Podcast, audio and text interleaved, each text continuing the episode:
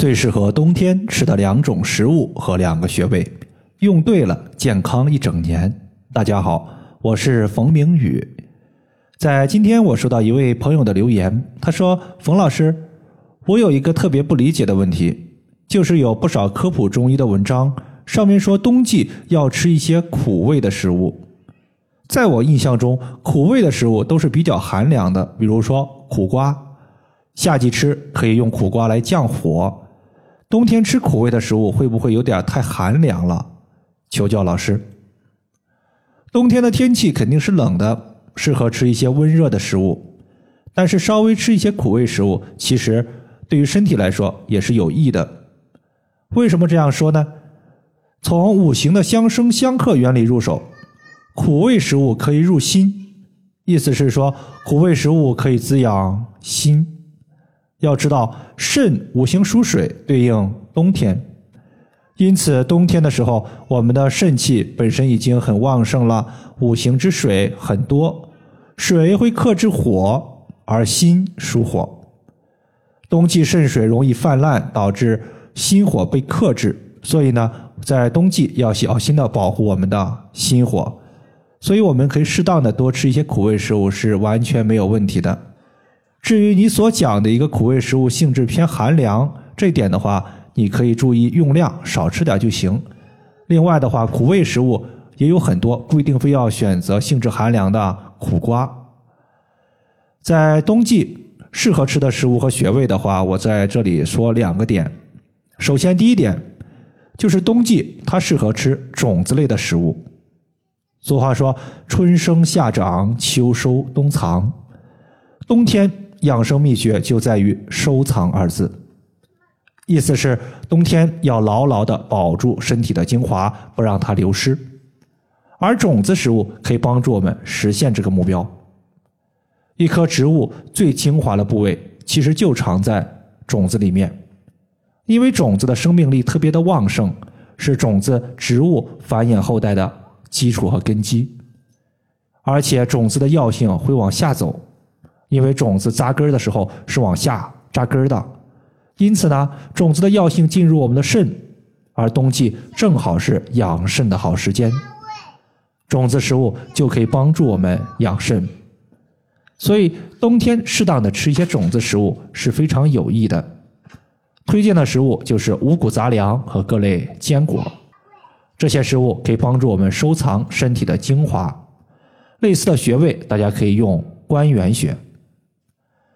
小肠它可以帮助脾胃把吃的食物转化为气血能量。关元穴作为小肠的募穴，因其强大的补益功能，也被称之为千年野山参。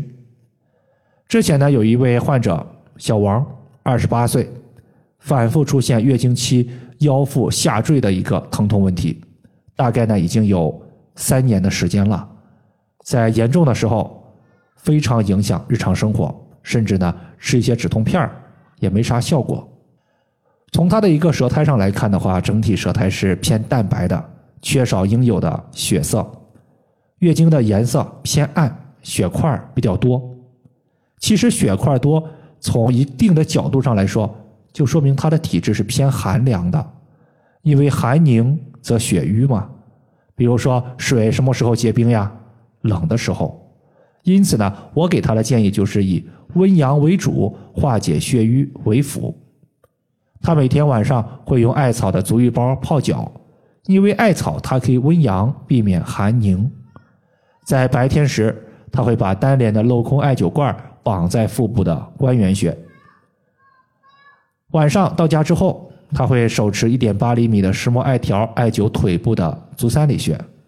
既可以健脾，又可以引火归元，避免上火。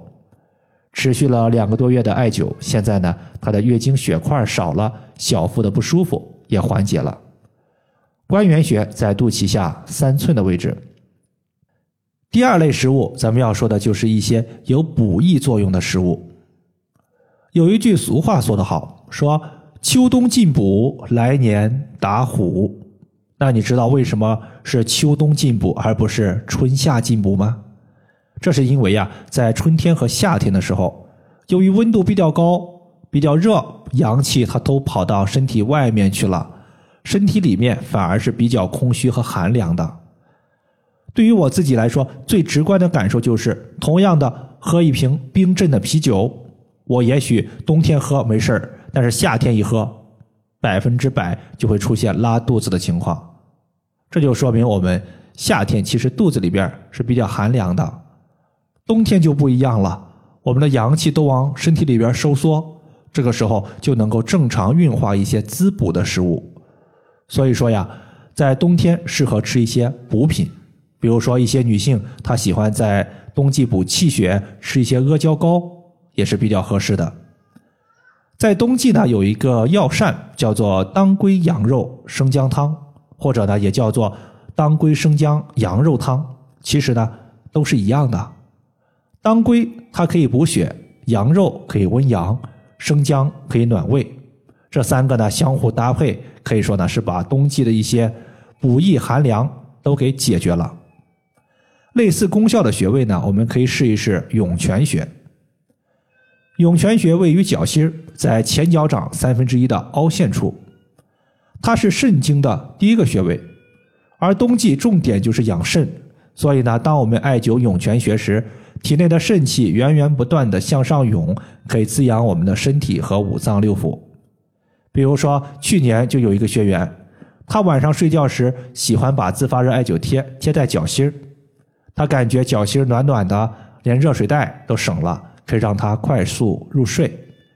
对于经常艾灸涌泉穴的朋友来说，比如说腰膝酸软、脚后跟疼痛，也有一定的效果。感谢大家的收听，我们下期节目再见。